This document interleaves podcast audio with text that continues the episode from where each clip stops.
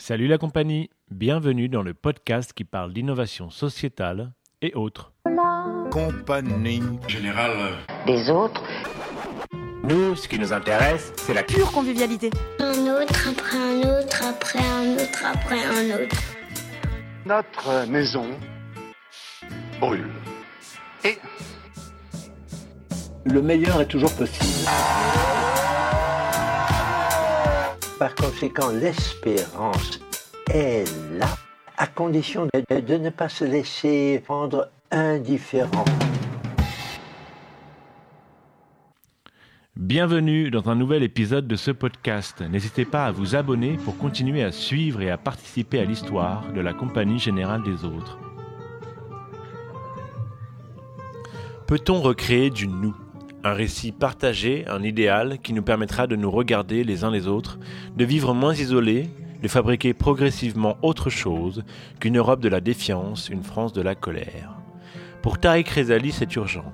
Il lance la Fabrique du Nous, un think tank pour le vivre ensemble, auquel on n'accorde plus tellement de crédit aujourd'hui. Mais alors, va-t-on laisser la place au vivre séparé et ses conséquences? De multiples fractures, sociales, territoriales, culturelles, générationnelles, mais également narratives, s'aggravent. Quelles sont les pistes pour ressouder les liens? Tariq nous propose une belle image pour commencer à y songer, celle d'une nuée d'oiseaux voler collectivement, naturellement, sans collision, avec chacun son indépendance. Au-delà de la poésie, peut-être est-ce un moyen efficace d'aller ensemble quelque part. Rencontre avec un oiseau inspirant qui nous propose de construire un nouveau récit collectif.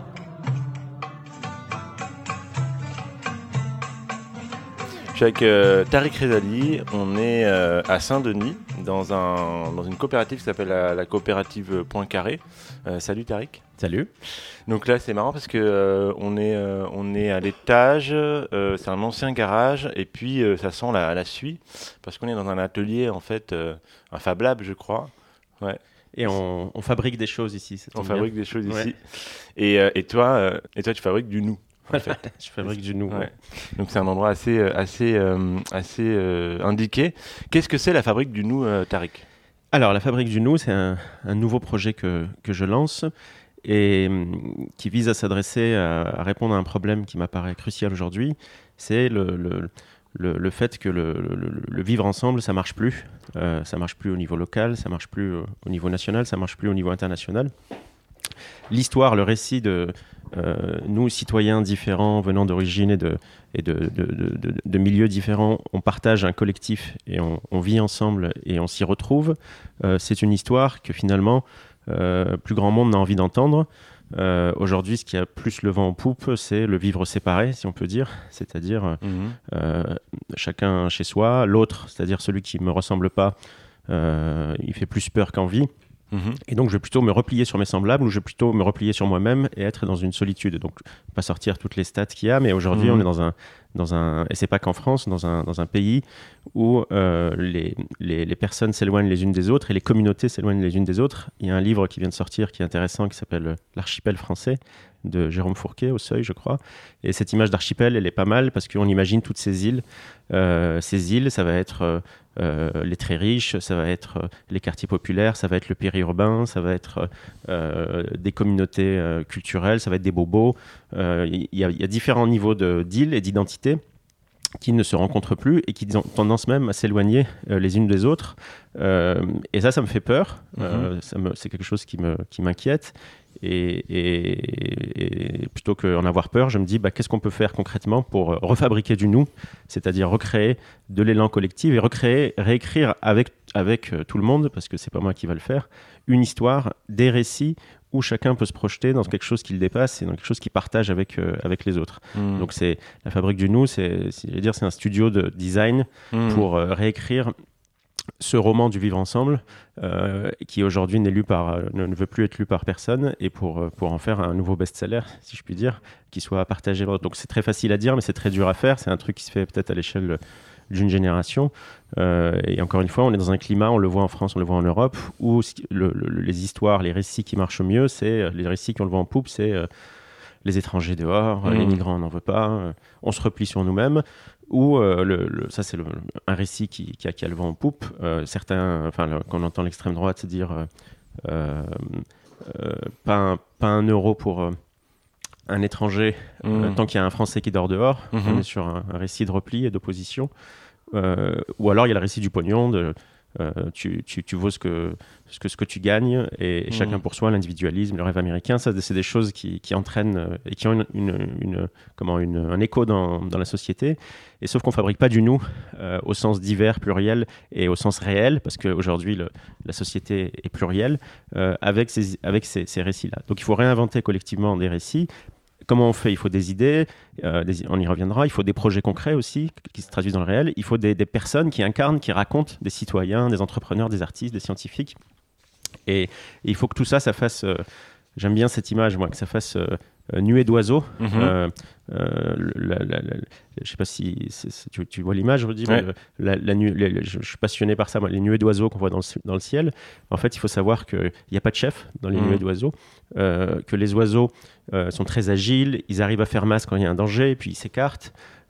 et il y a zéro accident, ils se cognent jamais. Donc il y a une Mhm. espèce de confiance et de coopération intuitive entre les oiseaux et, et qui fait qu'ils vont dans la même direction et en fait ils sont guidés par un champ magnétique. Donc si, si, je, si je, je, je file la métaphore, pour moi, la fabrique du nous, on réussit si on arrive à créer cette nuée d'oiseaux guidés par champ magnétique et comment on refabrique du nous qui sont inclusifs, ouverts et, et forts avec, euh, avec tout le monde.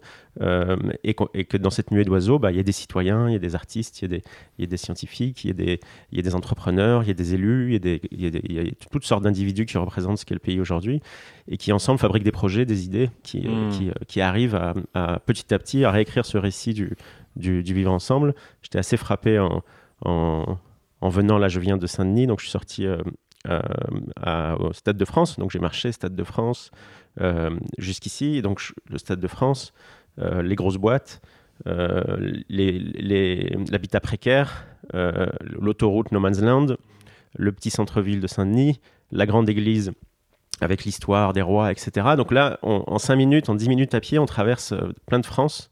Et, et, et je suis pas sûr qu'aujourd'hui, elles, elles, elles communiquent, elles cohabitent, Mhm. mais, mais elles, elles, sont pas forcément à, justement à recréer du lien entre elles et à, et à fabriquer du nous. Euh, et, et donc, euh, donc voilà Mhm. euh, le- l'enjeu de, de cette initiative qui Mhm. va se structurer progressivement, qui est un peu en mode, en mode start-up, même si j'aime pas trop le, le nom, mais voilà, qui, qui, qui on a une centaine d'oiseaux déjà avec qui euh, je collabore, on sort des idées, on réfléchit à des projets, et petit à petit, mais on va y revenir, on, va grossir, et, et c'est ouvert, donc si ça vous parle, tout ce que on va raconter là, vous êtes les bienvenus euh, sur notre site, lafabriquedunou.fr, pour creuser ça.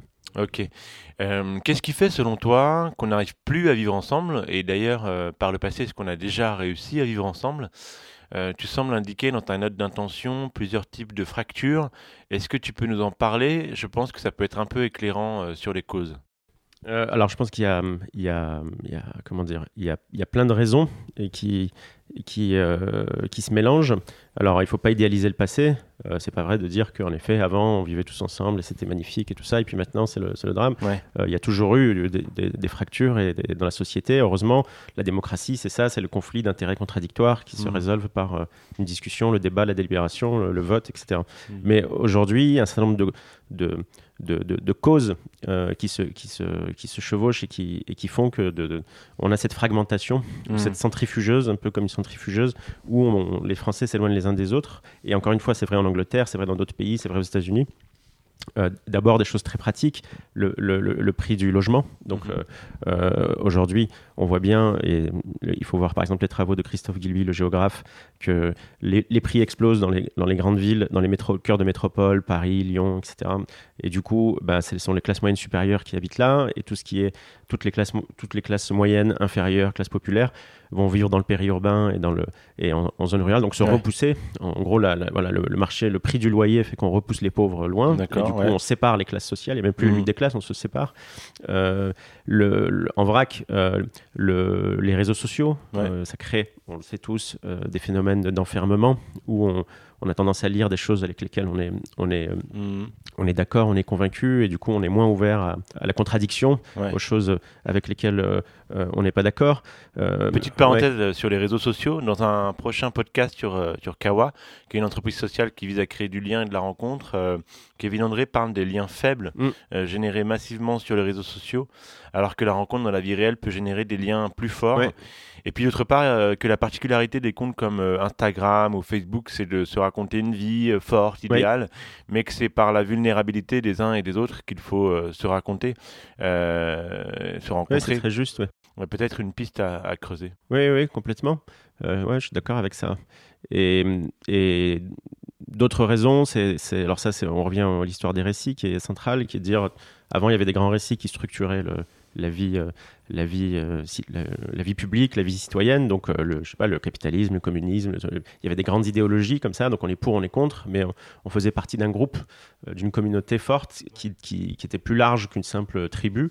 Euh, et tous ces récits se sont effondrés. On a parlé de la fin de l'histoire. On s'est dit voilà, c'est fini. Maintenant, on est tous pareils. On va tous penser pareil, etc. On voit que c'est plus compliqué que ça. Mais Mhm. donc, il y a plus de grands récits qui structurent euh, les, les- les sociétés. Rajoute à ça que tous les repères traditionnels. Euh, euh, le, travail, l'école, les syndicats, tout ça, ça, s'effrite et ça s'effondre. Le travail, avant, c'était euh, le même boulot pendant toute la vie. Maintenant, c'est des CDD, de l'intérim. Donc, le, CDI devient le contrat atypique. Pourtant, toute la société est encore basée sur une vision du CDI. Mais donc, donc l'effritement de, de tous ces repères classiques, les syndicats, ils n'ont jamais été aussi faibles. Les partis, ils n'ont jamais aussi peu de membres. Les paroisses, notre exemple, qui, est, qui ont quand même quelque chose de fort en France, elles se vident. Et donc, tout ce, qui, tout ce qui fabriquait du nous avant, qui arrivait à, à- créer du, lien, de la cohésion, euh, on, a quelque chose où il y a un délitement de, tout ça. Et donc, on se retrouve, euh, on se retrouve euh, individu un peu seul et atomisé. Et puis, on a une pression un peu liée à, l'économie mondialisée, etc. où il faut se prendre en main, il faut être entrepreneur de soi-même. Et donc on se replie sur des gens qui nous ressemblent, Mhm. euh, mais hum, c'est, du coup on a une fragmentation, une multitude de petites communautés, Mhm. euh, et, et- et donc d'îles, pour reprendre l'image de, de l'archipel. Mhm. Et, et alors on pourrait dire, mais, mais bah, c'est très bien, Euh, enfin c'est quoi le problème? Voilà, chacun son île, et puis on, donc pourquoi vous nous prenez la tête à vouloir nous mélanger? On est bien, on est, c'est, naturel de, de- de- de s'entourer de gens qui nous ressemblent. C'est quelque chose... moi, je ne crois pas que l'entre-soi, ça soit quelque chose de, de, de- de- euh, à condamner. C'est normal d'être dans l'entre-soi. C'est, un truc euh, humain, euh, animal même, de s'entourer de gens, c'est sécurisant. Euh, mais si on pousse ça à l'excès et si on n'est que là-dedans, ce qui est la tendance actuelle, ça- pour moi, c'est, dangereux parce que ça, ça développe l'intolérance. On a un bon exemple récent, c'est celui de, des Gilets jaunes, Ouais. où on a une partie de la France, pour faire schématique rapide, qui sont euh, le, le- les classes moyennes inférieures qui vivent en périurbain, voilà, qui ont été sortis de, qui, qui sont allés en- euh, plus loin pour prendre une maison, etc. Mhm. Et qu'on a zappé. Ce sont des gens qui gagnent entre 1000 et 2000 euros, euh, qui payent des impôts comme tout le monde, dont les services publics disparaissent parce qu'ils sont loin, etc. On va pas dire on va pas mettre une école, on va pas mettre un hôpital Ouais. Et, et qui, ont, qui ont fait sécession finalement. Et à un moment, euh, bah, ils reviennent dans le devant de la scène en se disant vous nous avez oubliés, vous nous avez, euh, euh, vous nous avez zappé, vous nous avez pris de haut. Et la discussion est difficile. Et on voit de la violence, on voit c'est trop tard. C'est-à-dire il y a un truc de, Ouais. euh, c'est ça qui est, qui est difficile à, à percuter, c'est que c'est visible quand c'est trop tard. Euh, le- les conséquences du non vivre ensemble. Euh, et, donc on peut dire attention. euh, il faut, il faut quand même euh, euh, veiller à recréer du lien et tout, mais on dit ok, ok, on verra. Et puis quand ça pète, et ben là c'est compliqué. Allez, allez parler avec euh, les 10 000 ou 20 000 là qui sont qui, les gilets jaunes qui sont super fâchés, qui veulent tout casser. Et il y a quelque chose, ils ont clippé, ils, sont, ils ont Mm. franchi un cap où ça va être très dur de, de retisser Mm. du lien. Et, et- et donc ça peut amener, euh, euh, ça peut amener à, de la violence, à de l'intolérance. Euh, on sait que si je prends no- no- notre exemple, dans certains quartiers, il y a une tendance de radicalisation. Mm. Quand quelqu'un est convaincu que euh, la loi du Coran est, est- est supérieure à la loi de la République, Mhm. c'est très difficile de revenir en arrière et de lui dire bah non en fait euh, tu sais il y a la France etc et donc ça c'est des risques euh, et une fois qu'il y a ça bah, il y a des risques de violence d'incompréhension d'incapacité à dialoguer et, euh, et à écouter l'autre. Et c'est quelque chose qui qui, euh, qui- qui- qu'il faut anticiper et qu'il faut qui nécessite de, de fabriquer du nous. Pour, pour toi, la, radical- la radicalisation, euh, c'est une des conséquences de euh, bah, du, la faiblesse du vivre ensemble. C'est, euh, oui, alors c'est, c'est pas pas la seule euh, cause, mais Mm. c'est euh, la radicalisation, c'est à un moment des personnes qui sont en, en situation de vulnérabilité et qui adhèrent à un récit qui leur Mhm. semble fort et qui leur donne de la force et qui, faute de récit alternatif, on est dans Mhm. une espèce de une espèce de, de- de compétition narrative quoi. hein. Il, y a un- c'est- il y a une battle de story pour parler de jeunes Mm. Les jeunes, il y a des, des histoires, des récits qui sont. On est dans un moment où les gens sont vulnérables, pour reprendre ton mot, parce Mm. qu'ils n'ont plus de lien fort avec, une- avec quelque chose de plus grand qu'eux. Et du coup, euh, bah, c'est propice à, à embarquer dans tel ou tel récit qui sont sur le marché de- des histoires. Et, et, et ça aussi, c'est un, c'est un, un point. Dans toutes les fractures, fractures sociales, fractures territoriales, etc., il y a aussi une fracture narrative, c'est-à-dire que on se raconte de moins en moins la même histoire euh, de l'avenir. Alors, encore une fois, avant, on se racontait pas forcément tous la même histoire, mais il y avait deux, trois grandes histoires. Là, il y en a une foultitude, Mhm. euh, et c'est compliqué de, de, de, de, de- de se projeter ensemble vers l'avenir, donc de construire du commun, euh, si euh, on se raconte pas une- un début d'histoire qui, qui, qui fait du lien. Donc, on, Mm. on a eu un bel exemple ces, ces derniers mois sur cette fracture narrative autour de cette belle expression qui était fin du mois et fin du monde Ouais. voilà, entre des personnes qui, qui se battaient pour euh, la fin du mois et puis d'autres qui, qui étaient plus sur- à se projeter sur l'effondrement. Ils ne se racontent pas la même histoire. Et donc, euh, comment on recrée des liens? Comment on réconcilie ça? Comment on dépasse ça? Parce que depuis le début de la discussion, on est un peu euh, en mode euh, ça va pas, mais c'est tout l'enjeu, c'est de Mm. trouver, et on va parler des, des réponses, des, des projets, des idées, euh, comment on arrive à dépasser ces fractures et à résorber, à recréer euh, du lien? Euh, c'est- ça, ça, c'est des choses, ce sont des choses qui sont possibles et qui sont à travailler. On va, on, va, on va en parler. Avant de justement de revenir sur le, le récit, parce que je trouve que c'est un peu central, juste sur les gilets jaunes et, et cette colère, est-ce que tu penses, parce que moi tu, parlais de syndicats notamment, je pense pas qu'il y a un manque d'écoute euh, à tous les niveaux, ce qui fait que bon bah une des initiatives des gilets jaunes, c'est de se retrouver sur les ronds-points, donc il y a aussi peut-être le- l'envie de, lien social, de se retrouver, mais euh, cette colère, est-ce qu'elle euh, pourrait pas être évitée justement si on avait davantage de corps intermédiaires ou des corps intermédiaires plus efficaces, comme un renouveau du syndicalisme, ou des acteurs de l'économie sociale et solidaire bien ancrés dans les territoires, comme des associations qui créent du lien social, du dialogue et de l'écoute? Alors, il y a, deux choses dans ce que tu dis, je trouve. Il y a l'importance euh, d'écouter vraiment, et puis il y a le, le rôle des corps intermédiaires. Euh, sur, euh, sur, sur le premier point, le, le- manque d'écoute, c'est un point central, c'est-à-dire chacun, chacun euh, veut que- veut qu'on l'écoute, mais personne Mm. ne veut entendre les autres. Donc Mm. on, est, on, est, on est sur une espèce de, de surenchère de gens qui expriment des choses. Ils disent, ah, je suis pas entendu, je suis pas entendu, mais on fait pas l'effort euh, Mm. euh, d'en- d'entendre ce que disent les autres et c'est ça s'appelle l'empathie et c'est Mhm. quelque chose c'est sûrement une des qualités les plus importantes dans le monde actuel de développer ça et de, et de commencer euh, dès l'école de développer l'empathie la capacité à écouter l'autre et à se mettre dans, dans la, dans la posture de l'autre moi j'aime beaucoup une phrase de- de- d'un évêque qui était l'évêque d'Oran, qui Mhm. s'appelait Monseigneur Clavry, qui malheureusement a été assassiné par euh, des terroristes en 1996 pendant la décennie noire euh, en Algérie, et qui disait l'autre est porteur d'une d'une part de vérité qui me manque. Donc euh, chez l'autre, il y a toujours un, un bout de chose qui- que j'ai pas et qui est un truc vrai qui va m'aider à grandir. Et donc ça aussi, c'est c'est être convaincu de ça et arriver à faire passer ça en disant, bah, euh, moi je suis président de la République, bah, peut-être que ces gilets jaunes, ils ont une part de vérité que je dois écouter, et inversement. Euh, peut-être que le président, il faut que j'écoute un peu ce qu'il a à dire. Et là, on est plutôt sur un affrontement de, de voix qui veulent se faire entendre, mais qui veulent pas, qui veulent pas écouter. Donc il y a un paradoxe, c'est écoute-moi, écoute-moi. Mais moi, je t'écoute pas. C'est une Ouais. posture, euh, c'est une hygiène de vie de se dire l'autre est porteur d'une part de vérité qui me manque. Euh, je vous incite tous à adopter vraiment, à essayer de. Moi, ça a changé ma vie cette phrase. C'est-à-dire, à un moment, tu te dis, ah bah oui, c'est vrai. Du coup, quand on écoute les gens, n'importe qui, euh, on se dit, tiens, il a peut-être quelque chose euh, sans préjugés à, à m'apporter. Et ça, c'est des choses qui manquent beaucoup en, en France, peut-être encore plus qu'ailleurs. Euh, Il y a eu beaucoup de travaux sur en France la société de défiance, donc on, Mhm. on se fait pas confiance, donc on se fait pas confiance, on s'écoute pas. Euh, on voit que sur des sujets qui qui, euh, qui cristallisent le débat, par exemple euh, récemment la décathlon, le voile, euh, Mhm. c'est un, affrontement passionnel. On, n'écoute plus les gens et on n'écoute même pas les premières personnes concernées, les, Ouais. les, les- les- les femmes voilées, euh, pour savoir qu'est-ce qui se passe là, etc. Donc ça, c'est un premier point. Et le deuxième point sur les corps intermédiaires, oui, avec un enjeu de, comme dit Edgar Morin, de métamorphose des corps intermédiaires, c'est-à-dire aujourd'hui, ces corps intermédiaires, il faut qu'ils ressemblent plus à la société. Si on veut parler au nom de la société, comprendre ses problèmes, Mhm. eh ben, il faut qu'on qu'on soit. Comment on peut changer une société à laquelle on ne ressemble pas Euh, Donc c'est vrai pour l'économie sociale et solidaire, dans ses instances dirigeantes, il faut que ce soit plus divers, plus féminin, etc. C'est vrai dans les syndicats qui aujourd'hui, ne- c'est- je crois que c'est 8% des salariés qui sont, qui sont syndiqués et Mhm. 5% ou 4% dans le privé. Mhm. Et donc, on- euh, comment on crée les conditions pour que ça devienne plus massif et plus représentatif d'une diversité? Parce que sinon, il y a toujours l'enjeu d'être une corporation qui, qui, euh, qui, euh, qui- qui défend son bout de gras. Euh, et, et donc, il ne faut pas idéaliser les corps intermédiaires, ce n'est pas la solution euh, miracle, c'est Ouais. indispensable, mais il faut aussi s'interroger sur euh, comment ces corps intermédiaires peuvent se transformer eux-mêmes pour être plus en phase avec la société et, et faire ce travail d'intermédiation qu'ils sont, qui, qui- qui est dans leur, dans leur titre Mhm. et qui est indispensable.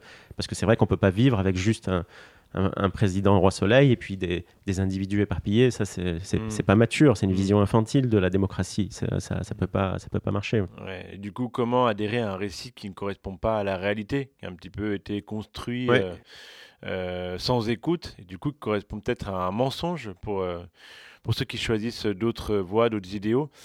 Euh, du coup, je voulais, je voulais qu'on qu'on se concentre un petit peu sur comment est-ce qu'on peut créer ce nouveau récit, comment est-ce qu'on peut y travailler dès maintenant, est-ce qu'il y a des pistes, est-ce qu'il faut permettre à chacun de se raconter comment, on- comment on peut s'y mettre dès maintenant? C'est la question, c'est la question centrale. Donc évidemment, il n'y a pas de, il n'y a pas de, de- de réponse miracle. Euh, D'abord dire, euh, euh, comment dire, il n'y aura pas, je crois pas qu'il y ait un seul récit d'un coup qui sorte, pensé en chambre par Hmm. quelques énarques intelligents.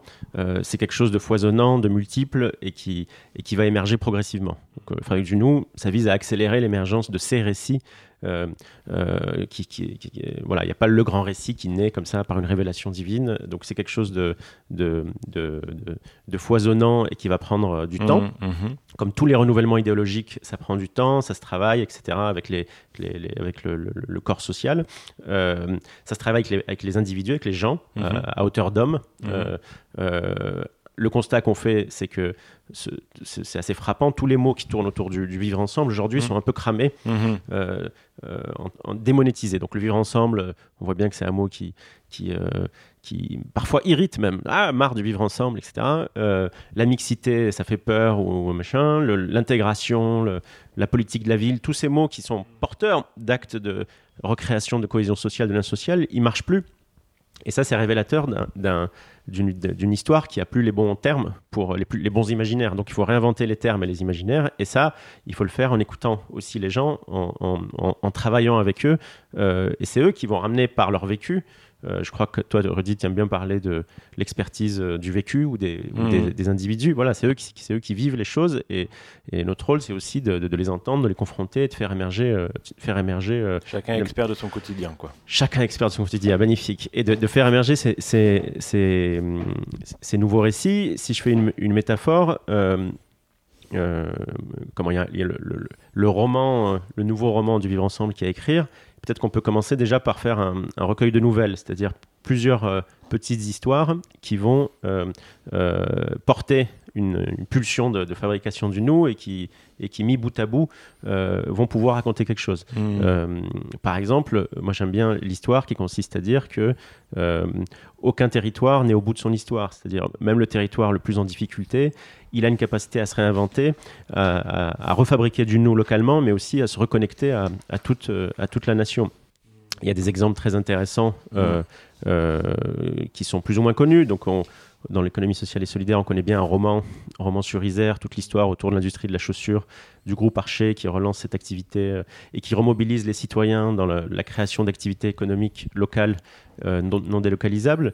Euh, moi, j'aime beaucoup aussi l'histoire de, de Grande Sainte, qui est, Mhm. qui est moins connue. Qui est, je, je- je vais en dire un mot peut-être Bah oui, pour, oui, pour tu peux Ouais. raconter carrément cette histoire. Ouais. hein. Donc Ouais. Grande Sainte, c'est c'est une, une, une petite ville de, de 20-30 000 habitants qui est collée à Dunkerque, qui était à la base une ville dortoir, qui est une ville pauvre, qui est une ville qui a été construite euh, pour euh, loger les salariés des grandes industries sidérurgiques, etc., qui sont autour. Donc il faut imaginer le truc, on est en bord de mer, il y a 15 sites industriels à risque, il y a une centrale nucléaire, et au milieu, on a fait des, on a fait des dortoirs pour loger des, ouvriers, des opérateurs, etc. Donc ça part mal dans la vie. Et, donc c'est une ville pauvre aujourd'hui, c'est une ville qui a, qui a 30% euh, de pauvres, 30% de chômeurs, etc. Mmh. Mais le, maire, depuis 20 ans, avec, avec les services, avec les habitants, eh ben, c'est un, fou furieux, il s'appelle Damien Carême, et il s'est mis dans, dans l'idée de, de, se dire il n'y a pas de fatalité. En fait, euh, je peux, je peux me dire bah, c'est foutu, on peut rien faire, etc. Et donc il y a une forme de résilience. Et il s'est dit c'est quoi l'histoire? Que je vais raconter qui va embarquer euh, mes habitants et le territoire aussi, et au-delà faire, euh, faire exemple pour me, pour dire voilà, a priori, je pars avec du plomb dans les, dans les jambes, mais il a eu tout un. Depuis 20 ans, il travaille sur la transition écologique pour en faire un axe fort de, de, de ce territoire qui et l'anti-écologie, quoi, voilà, des sites industriels. Donc, et ça marche, c'est-à-dire que pour faire vite, par exemple, il a, il a, il a été euh, élu capitale nationale de la biodiversité, c'est-à-dire qu'il a vachement investi les, le développement d'espaces verts, euh, de, jardins partagés. À, Grande-Sainte, euh, tous les habitants sont au moins de 300 mètres d'un espace vert, par exemple. Hmm. Ça, c'est intéressant, il n'y a pas beaucoup de villes qui peuvent dire ça. Il y a plein de jardins partagés, les cantines sont 100% bio, les logements sont euh, basse consommation et, euh, écologiquement responsable. Euh, il y a les transports, les transports gratuits. Donc il a, il, a, il a investi en fait, grâce aussi à l'argent des industries autour, au lieu de se dire bon ben on va rien faire, il a transformé sa ville pour offrir une qualité de vie euh, supérieure, une qualité de vie qu'on pourrait appeler bobo, mhm. pour euh, des, habitants qui, sont plutôt pauvres. Et, et, il démontre que on, peut, il n'y a pas de fatalité et qu'on peut transformer un, territoire par la résilience, par la mobilisation, par la vision. Et en faisant ça, ben, il, se raccroche, il, empêche le, décrochage. Et, donc on connaît Loussangoel aussi, ancien bassin minier, mhm. devenu une ville modèle sur la transition écologique. Euh, il se passe des choses très intéressantes aussi au Muro, qui est une petite ville euh, d'Île-de-France euh, qui est entourée par des grandes entreprises. Bon, il y a plein de territoires où, où, où, il y a des gens qui se disent mais il n'y a pas de fatalité, on peut se bouger. Et donc ça, c'est, je, parlais de mon recueil de nouvelles, c'est un type de, c'est, se dire aucun territoire n'est au bout de son histoire et comment, les, comment on les accompagne dans cette capacité à réinventer un récit. Et plutôt que faire du top-down où on va dire l'État a décidé que et on vous met des trucs, c'est partant de, de, leur force, de leur génie. On dit allez, on va construire quelque chose d'ambitieux et mhm. pas cheap. Euh, ça, c'est quelque chose qu'il faut travailler et qu'il faut soutenir euh, de manière euh, financière. Et par exemple, renforçons l'action contre l'évasion fiscale. On sait aujourd'hui, il y a des travaux très récents, notamment d'un chercheur qui s'appelle Gabriel Zuckman hmm. et qui est professeur à Berkeley et meilleur économiste de France l'année dernière, et qui est quelqu'un de très sérieux. Et il a montré qu'il y avait 20 milliards à récupérer de, de, l'évasion fiscale par an, et 10 milliards sur de, sur, de, sur de la fraude fiscale des individus et 11 milliards sur les multinationales. je ne rentre pas dans le détail, mais on va dire 10 milliards de fraude fiscale pure. Et il y a une histoire à raconter, consiste à dire ces 10 milliards-là, euh, qui est de l'argent hors sol, qui est de l'argent euh, hors la loi. Et mmh. si on le mettait, on fléchait tout sur ces territoires, qui, euh, ces petits et moyens territoires qui veulent se réinventer, là où vivent les habitants les plus sédentaires, les plus, les, les plus éloignés de la Startup Nation. Et on recrée un lien, finalement, une histoire en disant l'argent hors la loi, euh, c'est un récit de justice sociale en fait. On l'investit sur les, petits et moyens territoires, les territoires périphériques, mmh. euh, ceux qui sont victimes justement de la mondialisation, du libéralisme, euh, pour les aider à se réinventer et aller de l'avant. Et ça, mmh. je trouve que c'est une idée intéressante et qu'il faut défendre et qu'il faut pousser. On y travaille avec à la fois des acteurs de, spécialistes de l'évasion fiscale et des acteurs de, l'économie territoriale, l'économie sociale et solidaire. on a besoin de, on a besoin d'histoire, on a besoin de recréer du lien entre des choses qui, n'a pas, qui, qui sont décloisonnées mais mmh. le, le, que cet argent qui, euh, qui, qui, correspond aux dérives de la finance soit investi au service de ceux qui en souffrent le plus, mais pas en mode euh, je mets de l'eau dans le sable, mes pauvres enfants, je vais vous sauver, plutôt en mode euh, j'ai un projet de territoire fort et on va le soutenir, on va investir, et c'est, ça, ça peut être intéressant comme, comme démarche.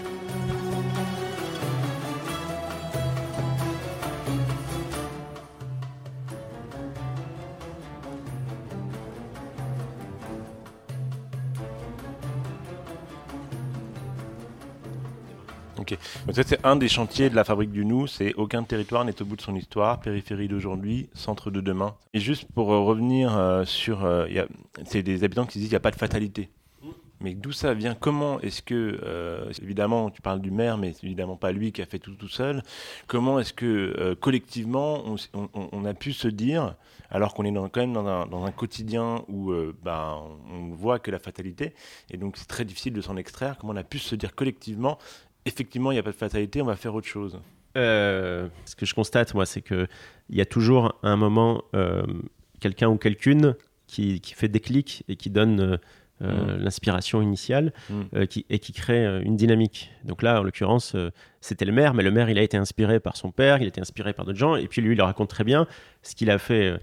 il a eu cette envie euh, un moment, et ce qu'il a fait, c'est qu'il s'est beaucoup baladé en Europe et ailleurs pour voir des expériences de transition écologique sur des territoires, et ça l'a vachement nourri. Il s'est dit, ah bah tiens, ça, je vais le faire chez moi.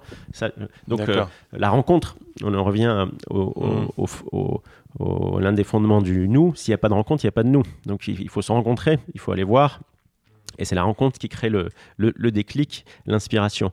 Euh, donc ça, c'est, donc je crois beaucoup moi à ce qu'on a. Alors je vais le dire en français, les voyages apprenants, les, les, le- les- les learning tours où on va aller se voir ce qui, ce qui se passe ailleurs euh, et on va découvrir, on va se nourrir de ça et ça va donner des déclics qui vont qui vont donner à la fois la pêche et puis la bonne idée ensuite à, à mettre en place sur son territoire. Mm. Euh, ça, c'est un point. Euh, L'autre point aussi, je constate pour avoir beaucoup euh, baroudé sur différents territoires en France, le changement de regard. C'est-à-dire, à un moment, quand vous êtes sur un territoire vous, vous, vous- qui est en difficulté, on vous a Mhm. bassiné sur le fait que vous habitiez une cité, un- une campagne pourrie, etc. Et donc, vous avez intériorisé une image négative de votre territoire. À un moment, il y a besoin de gens qui sont extérieurs, qui viennent et qui vous disent, mais euh, regarde tes ressources. Ok, il y a tous ces manques, mais euh, parlons des ressources et pas des manques. Et regarde, il y a, y, a, y, a tel- y, a, y, a, y a tel asso qui fait un travail formidable, il y a tel prof qui est super motivé, il y a telle entreprise euh, qui se bouge. Donc faire prendre conscience aux gens de leurs ressources et, et- les rendre visibles pour reconstruire quelque chose de positif, ça on ne peut pas le faire tout seul. Et souvent, euh, même soi, on a, on a du mal à voir ses qualités, on se focalise plus sur ses défauts, on a besoin d'un regard extérieur qui, qui renvoie une image en disant, mais je crois beaucoup à ça aussi, à changer de regard en disant, il faut juste que je change mes lunettes. Et euh, voilà, si, si- je, je prends l'exemple de Grande Sainte ou de Loussangoël, ancien bassin minier qui ferme. Si on regarde en se disant, euh, il n'y a plus de mines, euh, il n'y a que de la pollution autour, euh, j'ai rien, eh ben on fait rien. Et donc à un moment, c'est comment il s'est dit, plutôt il y, a une, il y a une capacité d'investissement liée à la taxe de toutes les entreprises. Qu'est-ce que j'en fais et pourquoi je ne mettrais pas ça au service d'un modèle de transformation écologique?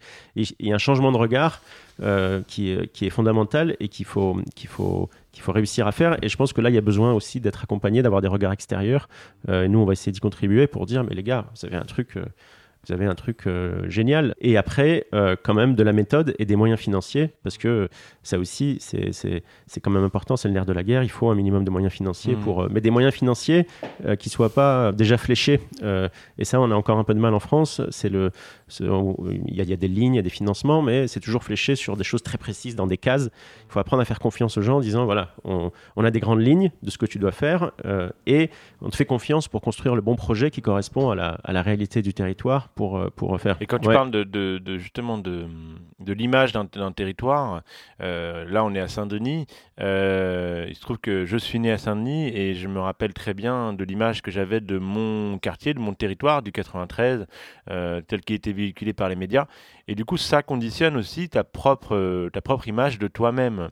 Donc quand je suis arrivé à Paris au lycée, moi j'étais le mec du 93. Et donc je tenais le rôle du mec de 93, donc je faisais un peu de hip-hop, etc. Donc ça c'est pour l'anecdote, c'est rigolo, mais je pense que si euh, d'autres euh, comme moi avaient une autre image de, de leur territoire, peut-être qu'on ferait d'autres initiatives, qu'on porterait, euh, on, se valoriserait et puis on, entreprendrait. Je pense que les médias ont un rôle important à, jouer là-dedans.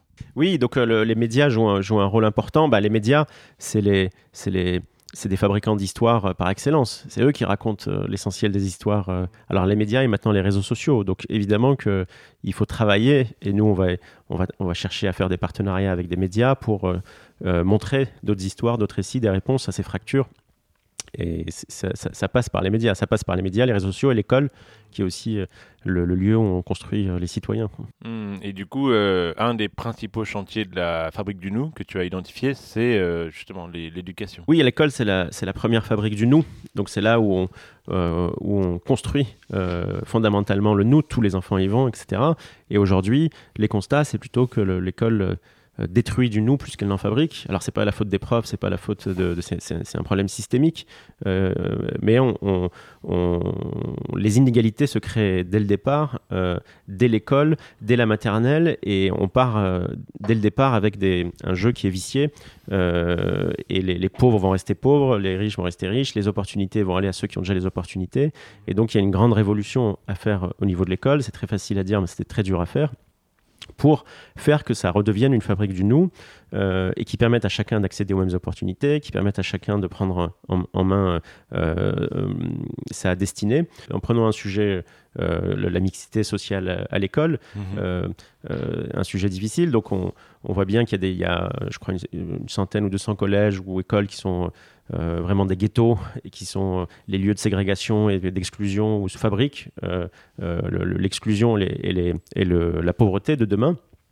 Euh, des, écoles euh, qui, vont bien et qui sont très riches ou qui marchent bien pour les enfants favorisés, ben, euh, comment on fait pour, pour mélanger ça? Alors, il y a une expérience en cours à Paris sur des collèges, de, il y a six collèges 18e, 19e, où il y a des collèges favorisés, des collèges moins favorisés. Mmh. Ils essaient de travailler tous ensemble et avec les parents pour faire plus de mixité. Et ça, je trouve ça intéressant mmh. parce que c'est co-construit, c'est mmh. pas quelque chose qui s'impose. Et les premiers résultats, euh, avec un travail de recherche, d'évaluation autour, montrent qu'il y a plus que ça marche, c'est-à-dire qu'il y a plus de mixité, et puis qu'en même temps, ça, ça ne, ça ne, ça ne, ça n'affecte pas les résultats des élèves, des bons élèves, etc. Euh, et même, ça met en avant quelque chose que je trouve fondamental, qui est de dire, c'est aussi l'intérêt des, bons élèves, des bonnes familles, etc., mm. d'être dans, dans, la mixité, parce que ça leur permet de développer des compétences sociales, ça leur permet de développer des, capacités qui demain dans le monde du travail pourront être utiles parce que le monde du travail, bah, tu te retrouves avec des gens très différents. Et donc mettre en avant aussi euh, l'intérêt à faire de la mixité, à faire du, vivre ensemble, je pense que c'est quelque chose d'important qu'on ne dit pas assez. Donc on, peut-être que tous ceux qui, qui, sont les porteurs de cette idée de vivre ensemble, euh, dont je fais partie, euh, mmh. mettent trop en avant des bons sentiments. Mmh. donc le vivre ensemble des bons sentiments, moi je, je pense qu'il faut aussi un vivre ensemble des bons intérêts, des intérêt bien compris pour chacun, où on se dit bah, c'est aussi mon intérêt. Et finalement, s'il se retrouve avec des gens différents, bah, peut-être que demain, ça va, ça va l'armer, euh, il va développer des capacités d'écoute, de tolérance qui, sur le marché euh, de l'emploi, peuvent être utiles et dans la vie en général peuvent être utiles. Si on grandit qu'avec des gens pareils, euh, qui se ressemblent, etc., ben, c'est mécanique et c'est prouvé, on ne développe pas les capacités d'empathie, d'écoute, d'altérité, on devient intolérant. Et donc, ça limite ses capacités sociales à, hmm. entreprendre, à entraîner, à comprendre le monde qui est complexe. Et ça, il faut le mettre en avant. Euh, et, mais ça, c'est un exemple. Mais c'est un, tu parles de chantier, tout ça, c'est des chantiers. Il faut construire euh, euh, les nouvelles réponses, les nouvelles solutions.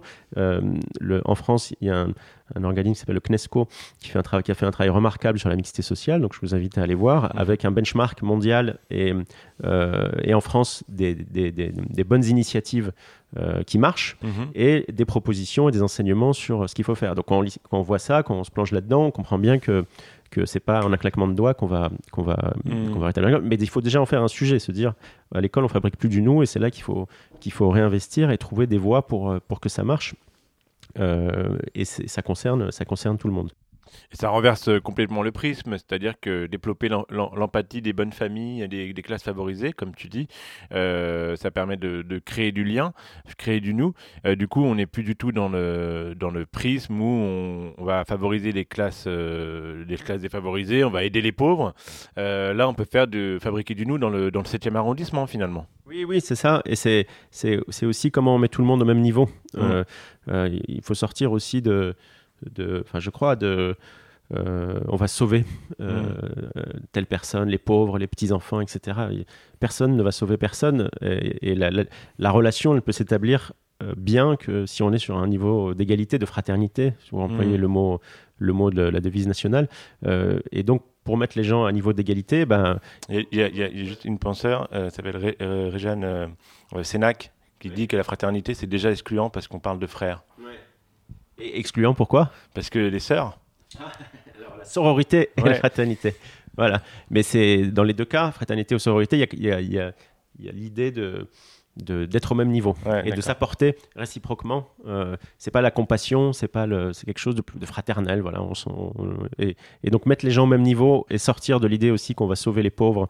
Euh, euh, les pauvres n'ont pas besoin d'être sauvés, les pauvres ont besoin qu'on les laisse développer leurs capacités et leur et leur prendre en main leur, leur destin. Alors, j'aime beaucoup moi la, la phrase de Younous, Mohamed Younous, prix Nobel de la paix, inventeur du microcrédit, qui dit le, le, vous prenez un bonsaï vous prenez le, le, bonsaï qui est dans un pot, vous, prenez, vous l'enlevez du pot, vous le mettez sur un, grand terrain fertile avec plein de houmous et tout, vous avez la même pousse fait un séquoia euh, de 20 mètres ou 30 mètres. Et donc il dit le problème, c'est pas, le, c'est pas le, la pousse, c'est le pot. Il dit les pauvres, c'est pareil, c'est qu'ils sont dans un, dans un petit pot, et du coup ils peuvent pas euh, euh, développer leurs capacités, etc. Donc mettez-les, mettez-leur dans un environnement propice et ils développeront leurs leur capacités. Et microcrédit, c'est une façon d'enrichir, d'élargir le pot. C'est comme ça qu'il a... Mmh. Mais je trouve ça intéressant de, de décentrer de la personne en disant c'est sur l'environnement qu'il faut, il faut arroser, irriguer, et les personnes peuvent révéler leurs leur capacités, et peut-être qu'on on peut réussir à arrêter de, de gaspiller des talents parce que c'est ce qu'on fait aujourd'hui avec euh, beaucoup de gens qui ont des talents, des compétences, et, et on les enferme dans des, dans des, dans des cases d'assistés de, RSA, de pauvres, qui les empêchent finalement dans le mauvais pot. Euh, et ça aussi, c'est un enjeu de, du nous, mmh. c'est changer de regard sur la façon dont on appréhende euh, l'action sociale, les, la pauvreté, et, être dans quelque chose de beaucoup plus positif. On va aider les gens à développer leurs capacités plutôt que venir les sauver par je ne sais quelle solution miracle.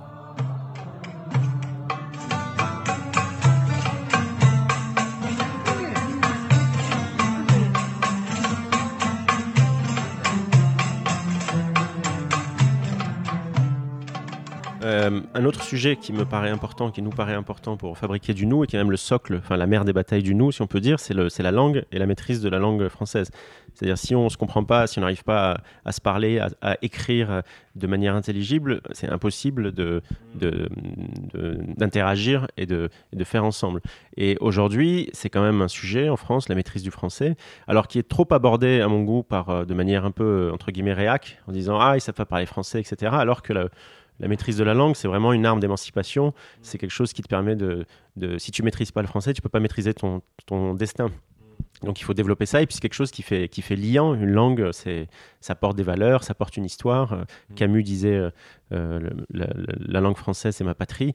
Il y a quelque chose de, voilà, c'est, un commun.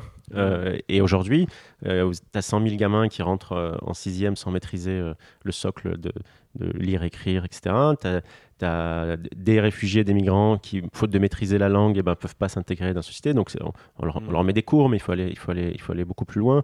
Euh, tu as des jeunes qui n'ont pas assez de mots et qui du coup euh, vont dans la violence, mais ça ne concerne pas que, que, ces personnes-là. Je crois que c'est trois quarts, il y a une, une, enquête là, qui est sortie de Becherel, qui a fait une enquête, trois quarts des actifs font des erreurs de français. Euh, aujourd'hui, donc ça concerne tout le monde. Et, on milite, nous, pour que euh, la maîtrise du français, en tant que, outil de liant et puis de, de, socle du commun, soit aussi une grande cause. Alors, dans on, a, la grande cause qui est l'égalité femmes-hommes de, ce quinquennat, et on, propose que euh, la maîtrise du français soit aussi une grande cause nationale qui mobilise tout le monde, et pourquoi pas faire de la fête du 14 juillet, qui est la fête nationale, symbole d'union, aussi la fête de la langue française. Comme on a la fête de la musique, pour imaginer que ce 14 juillet, il se passe plein de trucs partout en France de manière festive. Euh, des, ateliers d'écriture euh, rock'n'roll, des cours d'éloquence euh, festifs, des cours d'alphabétisation ludique, je sais pas, mais une grande fête populaire où on célèbre ce qui nous relie, qui est la langue, et on le partage avec tous et on en fait quelque chose de, de, positif. Et voilà, on ne le sait pas, mais il y a 2,5 millions de, de personnes qui sont euh, en situation d'illettrisme en France, qui ont mmh. pourtant été scolarisées, qui sont passées par, euh, par l'école. Aujourd'hui, c'est, les gens qui, sont en situation ont honte, on renvoie quelque chose, de, on n'ose pas le dire, etc. Donc il faut plutôt tourner ça en positif et en dire c'est, vachement bien de, vouloir progresser, de vouloir euh, avoir ce socle. Et je trouve que c'est, un enjeu politique, c'est pas juste un enjeu, parce qu'il y a comme dans tous les sujets en France, il y a une agence qui fait des trucs, il y a, il y a toujours des, des, cases, des dispositifs, mais je, trouve que le, c'est quelque chose que, en particulier, le président de la République devrait prendre à bras le corps et en faire un, un, sujet d'union. Euh, il, a, il a fait sa campagne en disant libérer, protéger. Euh, Emmanuel Macron. Et l'année dernière, il a rajouté unir, libérer, protéger, unir. Je pense que la langue française, c'est un, un, un, excellent euh, liant national qu'il faut davantage mettre en avant. Voilà. Mhm. Et donc, on a, on a compris qu'il y avait un différents chantiers. Ouais, Il y a différentes histoires à, à- à raconter et à, et à nourrir. Voilà, Ouais. dans la Ouais. fabrique du nous, et il y en a un particulièrement sur lequel je voulais Ouais. qu'on insiste finalement, euh, c'est ce baromètre du vivre séparé que tu as envie Mhm. de lancer, euh, donc qui mesurait le, le vivre séparé en France. Euh, pourquoi pas un, un baromètre du vivre ensemble alors du coup? Alors, moi, j'aime bien cette idée du, du vivre euh, séparé. C'est aussi une histoire qu'on a envie de raconter. euh, parce que justement, le mot vivre ensemble, il est un peu démonétisé. Et on se dit vivre ensemble, ça va. On pense tout de suite à, à des trucs un peu gentils, kermesse Ouais. et tout ça. Et vivre séparé, c'est quelque chose d'un peu plus frais. Et je- ça, ça percute euh, davantage euh, en se disant ah bah tiens, oui, le vivre séparé, euh, qu'est-ce que ça veut dire et, et- et une idée. euh, qui nous tient à cœur, c'est de, de montrer que le vivre séparé, ça coûte cher et ça marche moins bien. Donc là aussi, dans l'idée d'aller dans, de faire un- une vision anti-bisounours, qui est ce qu'on attend, ce qu'on entend souvent sur le vivre ensemble, c'est d'être sur quelque chose d'assez terre à terre et de se dire mais les gars vous n'êtes pas convaincus par le vivre ensemble et vous savez que le vivre séparé euh, ça, ça, coûte cher et ça marche moins bien. Ça coûte cher euh, quelques chiffres. Le, décrochage scolaire par exemple qui est une traduction du vivre séparé parce qu'on on met des gens dans des ghettos euh, et, du coup bah, ils décrochent le décrochage scolaire est corrélé à la, fracture territoriale. Un décrocheur ça coûte 230 000 euros à l'échelle d'une vie par jeune. Euh, donc ça, c'est pas moi qui le dis, c'est l'éducation nationale. Euh, et donc ça fait 30 milliards de dettes qui sont contractées par an par l'État. Évidemment, c'est pas dans un, un seul euh, tuyau, donc c'est pas visible. C'est que le coût de- du vivre séparé, il est pas visible. Mhm. Donc il faut le rendre visible. Mais 230 000 euros par jeune décrocheur, ça fait beaucoup d'argent. Donc ça fait des impôts. Donc ça te Mhm. concerne, ça me concerne. Peut-être que cet argent, on peut en faire, euh, on peut en faire autre chose Mhm. les discriminations qui sont une traduction de la peur de l'autre, celui- je te- tu me ressembles pas, tu es immigré, tu es, une personne handicapée, t'es- etc. Euh, bah, je n'ai je, je- pas envie de te voir dans mon entreprise, donc ça on est vraiment dans le, un truc du, du vivre séparé. Mhm. Euh, de mémoire, c'est 150 milliards d'euros sur 20 ans de coûts, de manque à gagner sur, euh, sur, euh, en termes de PIB euh, et de croissance économique. Et ça, c'est France Stratégie qui est le, le- le- le- l'outil de réflexion du gouvernement. Donc, c'est pas des gauchistes, c'est pas des, des gens militants, c'est un travail très, très. Je vous invite à aller voir d'ailleurs sur le site qui date de deux ans. Euh, donc, ça coûte une blinde, ça coûte un pognon de dingue, comme, comme dirait l'autre.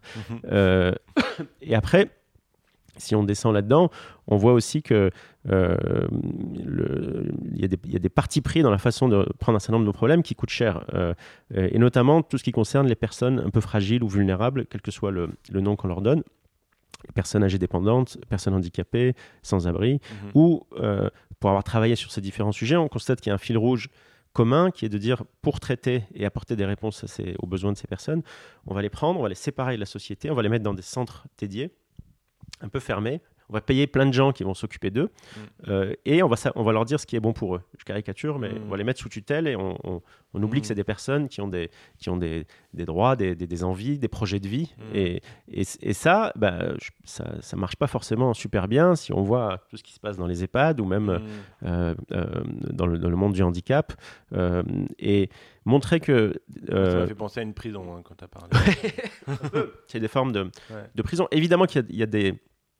Euh, que je vais vite, là je schématise, qu'il y a des très bonnes intentions derrière. Parce qu'en France, on met beaucoup d'argent. Pour, Ouais. pour- mais, mais les partis pris font que euh, je ne suis pas sûr qu'on qu'on- qu'on épanouisse les personnes et que, Ouais. et que ça soit une qualité de vie pour, euh, pour, euh, et, et qu'on regarde ce que font d'autres pays d'Europe euh, proches, et ben, on voit qu'ils procèdent autrement et qu'ils ont des solutions qui sont plus basées sur, euh, sur le, le vivre ensemble, c'est-à-dire l'intégration dans la vie euh, de la cité, le lien avec les autres, euh, la non-ghettoisation, le, le- le- le respect de- des choix et des envies des personnes, même si elles sont handicapées, âgées, dépendantes, Mhm. etc.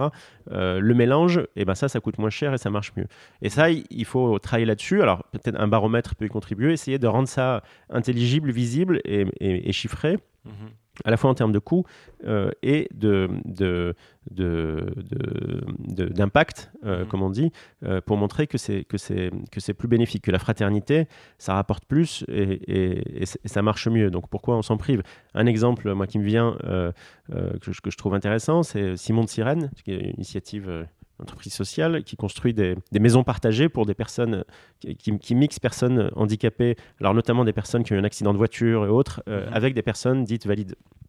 Et donc, euh, c'est des petites maisons où il y a des communautés de vie qui se créent entre valides et handicapés, avec quelques personnes handicapées, personnes valides et des, des- des aides, euh, parce qu'évidemment qu'il faut de- des auxiliaires de vie, des, des- des- des aides, etc. Et donc, au lieu d'aller dans des centres fermés, dédiés, avec plein de gens pareils, etc., ils font des petites communautés comme ça. Et aujourd'hui, ils, vont bientôt avoir 1000, 1000 personnes euh, handicapées à travers différentes maisons. Ça crée 400 emplois. Euh, et ça marche très bien. Et ça, ça coûte moins cher que faire des grands centres. Et on mise sur quelque chose qui est, euh, qui est, euh, qui est le lien, en fait, Mhm. la rencontre avec l'autre, l'altérité, où il se passe quelque chose et, et, et que, et que ça, marche beaucoup mieux que, que, Mhm. que, euh, enfermer les gens. Moi, je- de plus en plus, je crois que la, le- la- la meilleure façon de faire du bien, c'est de faire du lien, c'est-à-dire Mhm. de, de créer la connexion avec des gens différents qui Mhm. vont nous aider à, à grandir. à- on parlait du bonsaï tout à l'heure, Mm. à être dans le, dans le, dans le bon pot, dans le bon pot, pardon. Mhm. Euh, Singa, c'est aussi ce que fait Singa avec Mhm. les réfugiés, où ils disent, euh, moi j'ai beaucoup aimé cette phrase, ils disent en fait, euh, les réfugiés, euh, finalement, ils ne voient que des gens qui sont payés pour les aider, Mm. euh, euh, ou, et, et dire c'est pas, c'est, c'est pas normal, il faut que si on veut qu'ils s'intègrent, il faut Mhm. créer du lien avec. donc j'aime beaucoup leur programme Buddy, Mm. où ils créent des, des, des binômes, toi euh, et un- une personne réfugiée, mais d'égal à égal. On se remet sur un niveau de, Ouais. de, de fraternité et toutes les semaines on fait un truc ensemble. Et en faisant ça, eh ben, je découvre les codes, je pratique le français, je vais sortir Mhm. et je m'intègre dans la vie. Et inversement. Et inversement. Et moi, je découvre une autre, une autre Ouais. histoire et, et je m'enrichis de ça. Euh, parfois, il faut attendre deux ans avant qu'un migrant ou un réfugié euh, il rencontre un Français Mm. hors as- association de bénévoles ou professionnels. Il faut deux ans. C'est Mm. c'est- c'est le rapport, euh, rapport parlementaire qui disait ça, rapport taché. C'est n'importe quoi. Comment, comment Et tout ça, ça coûte. euh, c'est pas. Enfin, là, je m'adresse à ceux qui ont un, un cerveau. Euh, on va dire de, de- très économique, très, Ouais. très, très froid. Je parle pas au cœur. euh, Je laisse ça de côté, évidemment. Mais ça- les gars, ça marche pas. Ça marche moins bien. Donc, euh, il y a des trucs qui marchent. Donc, chan- changeons de regard. Je disais tout à l'heure, changeons de regard sur ces solutions. Donc, le vivre ensemble, c'est pas quelque chose de, de, de, euh, c'est pas la kermesse ou le folklore ou les gentils Mhm. bisounours. C'est des choses très pratiques, très concrètes et très réalistes qui fonctionnent mieux et qui produisent une société où on, on investit mieux l'argent, où les gens vivent mieux de part et d'autre. Donc pourquoi, pourquoi on le fait pas? Donc ça, c'est évidemment, c'est le type d'histoire qu'on veut pousser. Il faut les étayer par des exemples. J'en ai donné quelques-uns, par des chiffres. J'en ai donné quelques-uns, mais on n'est qu'au début. Il faut travailler, ces- travailler ces- ces- ces- cette histoire pour la, la faire vivre à grande échelle. Mm. Puis il y a le lien intergénérationnel aussi, avec la maison de Baba Yaga par exemple, où La maison 2 des Baba Yaga où tu as, des t'as des, bébés avec des personnes âgées, ça fait du bien. Et puis on pourrait parler aussi de l'incarcération euh, dans les prisons. Oui. Parce que je pense que c'est c'est, euh, c'est un vrai sujet et c'est pas très efficace. Bon, on n'a pas le temps de parler de tout ça, il faudra refaire des podcasts. on- on- on effleure les sujets, donc pardon Ouais. si je suis un peu caricatural, mais euh, c'est des sujets complexes et qui, euh, qui, qui- qui demandent euh, de la finesse. Mais là, on va vite, c'est pour poser, les, pour poser des, des constats et donner envie de, de creuser. Euh, évidemment qu'on aura toujours besoin de centres fermés euh, pour, euh, ou de centres spécialisés, on va dire, pour Ouais. euh, traiter. euh, mais, mais il faut changer de paradigme, c'est-à-dire euh, euh, ce- ce- plus dire dès que possible, on met les gens dans des centres, c'est plutôt euh, quand c'est nécessaire, quand c'est vraiment nécessaire. Si on fait cette bascule, euh, ça, ça- voilà, plutôt que de se dire euh, c'est la norme, c'est l'exception. Euh, Mhm, ça, ouais. serait, ça serait ça qu'il faudrait arriver à faire. On le fait sur, le- on commence à le faire sur le sans-abrisme, où il y a, c'est- ça devient une politique publique, le loge, ce qu'on appelle le logement d'abord, ou plutôt que mettre les gens dans un parcours euh, avec des centres d'hébergement d'urgence et HRS, etc., où ça va prendre des années, le- l'enjeu c'est le logement d'abord, c'est-à dire Mhm. le but c'est de les mettre le plus rapidement possible sur un logement euh, diffus dans la vie normale, avec un accompagnement social mobile, Mm. Mais et ça, et de court-circuiter un peu les trucs et de, de, de revenir à quelque chose de bête qui est de dire qu'est-ce qu'il veut un sans-abri? Il fait un logement, ben, on va le mettre dans un logement plutôt que passer par. euh, par euh, donc, ça, on commence à le faire sur le sans-abri. Mais on, a, on parlait tout à l'heure des learning tours, etc., des voyages apprenants. On a vachement de, de choses à apprendre des autres pays autour. On- parce qu'on est en France, on a l'impression qu'il n'y a qu'une manière de faire. Mhm. Et c'est quelque chose que nous, on va travailler aussi, de, de proposer des, des, des- des voyages apprenants pour aller explorer ces autres façons de faire et montrer que ça peut être sérieux à grande échelle, que c'est pas juste du folklore périphérique. Pour terminer, euh, quelque chose euh, qu'on fait toujours à l'envers, euh, est-ce que tu peux nous parler de ton parcours et comment tu en es arrivé là à te poser ces questions-là? Euh, alors, le, moi, en fait, donc j'ai 42 ans bientôt. Ça fait 20 ans que je bosse. Là, je vis à Marseille. Et j'ai j'ai fait pas mal de, de choses. Euh, mais le fil rouge de tout ce que j'ai fait, pour moi, finalement, c'était ça. Je m'en suis rendu compte l'année dernière, c'était de fabriquer du nous. Donc, euh, euh, j'ai commencé en travaillant avec euh, des chercheurs qui voulaient monter leur entreprise, mais qui avaient, qui, avaient, qui avaient peur du monde du business, et le monde du business qui prenait de haut les chercheurs. Et donc, moi, mon boulot, c'était de fabriquer du nous entre les deux pour faire émerger des entreprises vaillantes mmh. où tout le monde s'y retrouve et arriver à dépasser les préjugés et à monter des belles startups qui valorisent la recherche publique française qui est excellente et qui trouvent des débouchés commerciaux, qui, qui font des champions parfois internationaux. Euh, ensuite, j'ai beaucoup travaillé dans l'économie sociale et solidaire euh, depuis 15 ans maintenant, euh, où là aussi l'idée c'est de fabriquer du nous entre le monde de l'économique mhm. et puis le monde du social pour, pour faire court. Mhm. Et donc j'ai cofondé et puis j'ai développé un, réseau qui s'appelle le Mouvement d'entrepreneurs sociaux, qui est un réseau de dirigeants d'entreprises sociales qui, je crois, maintenant a bientôt 1000, 1000 adhérents. Et puis aussi, j'ai eu le plaisir et l'honneur de travailler avec Claude Alfandéry euh, autour du montage d'un think tank de l'économie sociale qui s'appelle le Labo de l'ESS. Mm. Et, et, donc là, voilà, c'est comment on crée du lien euh, dans l'économie, euh, qu'on ne fasse pas une économie excluante, mais une économie inclusive, euh, une économie qui, qui, se, qui est en harmonie aussi avec l'environnement. et c'est une manière de fabriquer du nous. Mm. Et depuis, depuis 5-6 ans à Marseille, j'explore une autre façon de fabriquer du nous, plus à l'échelle territoriale, qui est un enjeu fort, parce que c'est là où on vit, c'est là où le, quotidien euh, s'exerce. Euh, et, Marseille, c'est une ville passionnante parce qu'elle a, cette image de ville cosmopolite, mixte, etc. Et il y a une part de vrai là-dedans, mais c'est aussi une ville très séparée, où mmh. les riches sont d'un côté, les pauvres de l'autre, où c'est très inégalitaire, où l'école est très excluante dès le démarrage, où il y a beaucoup de sans-abri. Donc c'est une ville de fracture. C'est une ville de fracture mais avec une histoire de multiculturalisme et de cosmopolitisme.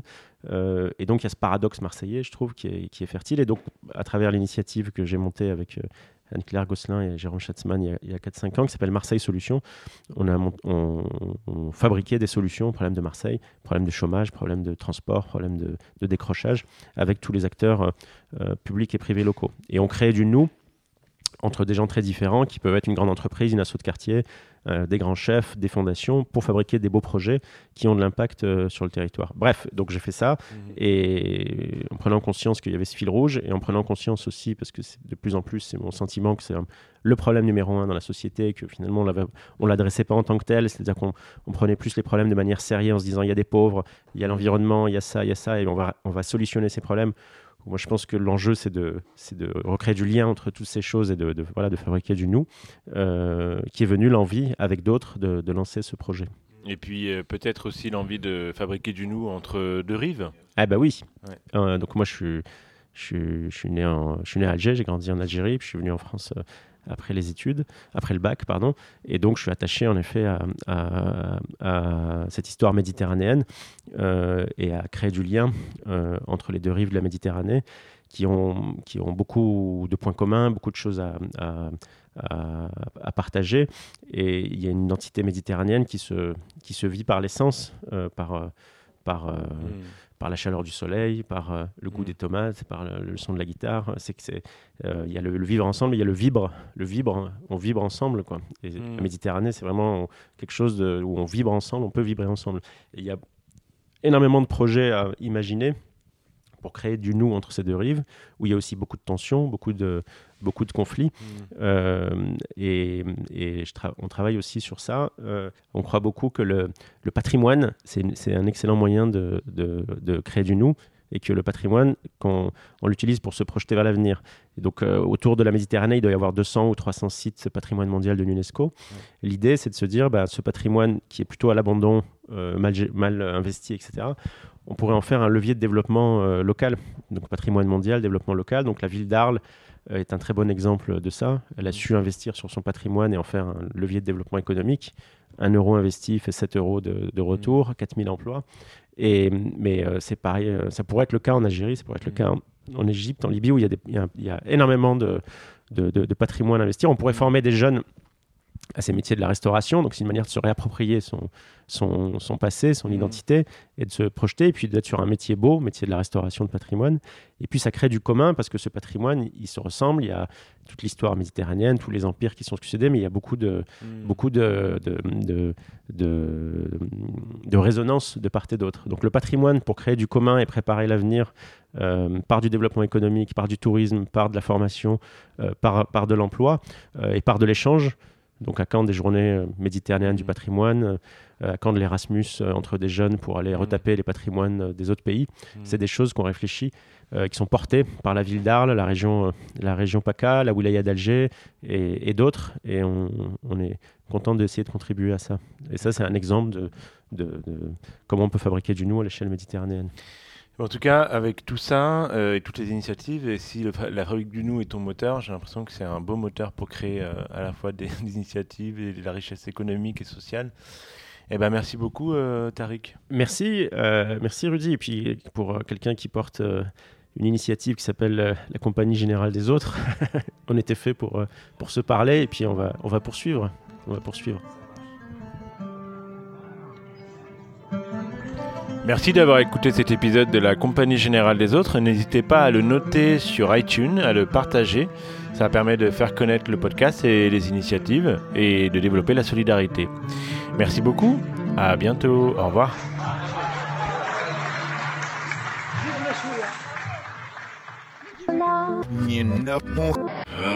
Des autres